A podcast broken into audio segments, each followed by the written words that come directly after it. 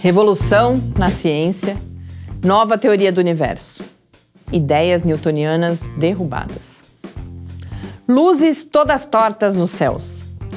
Homens da ciência mais ou menos irrequietos com os resultados das observações do eclipse. Teoria de Einstein triunfa. As manchetes do Londrino The Times e do The New York Times dão uma rápida ideia de como foi recebido o relato da observação do eclipse total do Sol que aconteceu em 29 de maio de 1919. O eclipse forneceu a primeira prova experimental da teoria da relatividade geral de Albert Einstein, que tinha sido proposta quatro anos antes.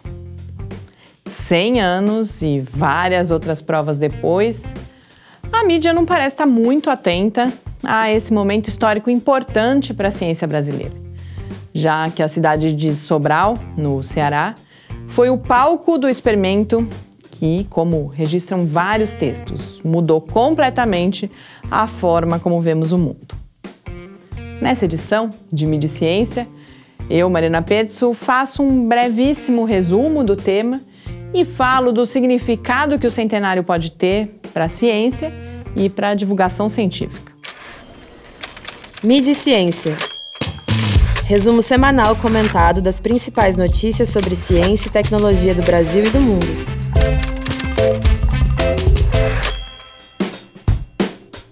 Nesse momento, estamos há exatamente uma semana do centenário do eclipse de Sobral e eu não vi na grande imprensa nenhum material digno de nota sobre o assunto. Mas, felizmente, dois veículos especializados publicaram textos que ajudam na preparação para a gente viver intensamente a próxima quarta-feira, 29 de maio de 2019. São vários os olhares possíveis para o eclipse de Sobral. Primeiro, é importante compreender o experimento e a sua relação com a comprovação da relatividade. Um outro capítulo fascinante é o aspecto histórico. A gente tem, por exemplo, toda a expectativa que foi gerada por várias tentativas anteriores, frustradas pelo mau tempo e pelas dificuldades impostas pela Primeira Guerra Mundial. Mesmo em 1919, uma segunda equipe de astrônomos ingleses que viajou para a Ilha do Príncipe, na África, foi prejudicada pelo céu nublado.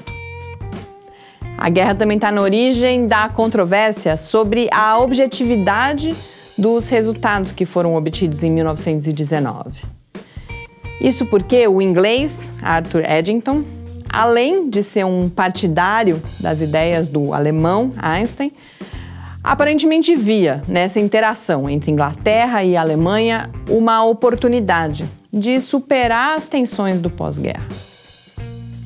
Também é interessante saber qual foi a participação brasileira na expedição e conhecer melhor personagens como Henrique Morise, que era diretor do Observatório Nacional.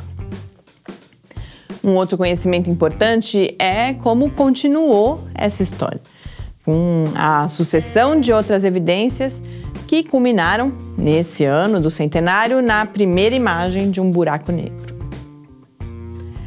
O discurso sobre o eclipse frequentemente fala em uma nova concepção do universo, mas não é simples compreender esse impacto. Entre as várias características que distinguem Albert Einstein está o compromisso com a disseminação das suas ideias. E para isso ele lançou, em 1916, o livro A Teoria da Relatividade Geral e Especial. No livro, Einstein afirma que simplificou a sua exposição para que o leitor não se distraísse com tantas árvores e assim não conseguisse enxergar a floresta. Cem anos depois, a minha avaliação é que o grande desafio da divulgação científica continua sendo abrir mão de algumas árvores e, mesmo assim, conseguir mostrar a floresta. Já existem, nesse momento, pelo menos três livros motivados pelo centenário do eclipse e o Observatório Nacional prometeu para breve um material em português. O que eu li até agora me estimulou a buscar mais informações, talvez a ler esses livros. Em grande medida, é isso que eu espero que o centenário e outras ocasiões como ele provoquem nas pessoas curiosidade e vontade de saber mais. Na manhã da próxima quarta-feira, 29 de maio de 2019, eu sugiro que a gente olhe para o céu e pense em como chegamos até aqui, nas conquistas, no conhecimento que foi produzido, mas também nos erros. E assim que a gente reserve um minuto para pensar no que é possível e no que é necessário fazer nos próximos 100 anos.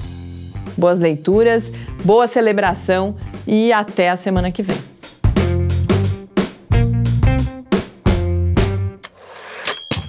Mídia e Ciência, uma realização do Laboratório Aberto de Interatividade Lábio Fiscar.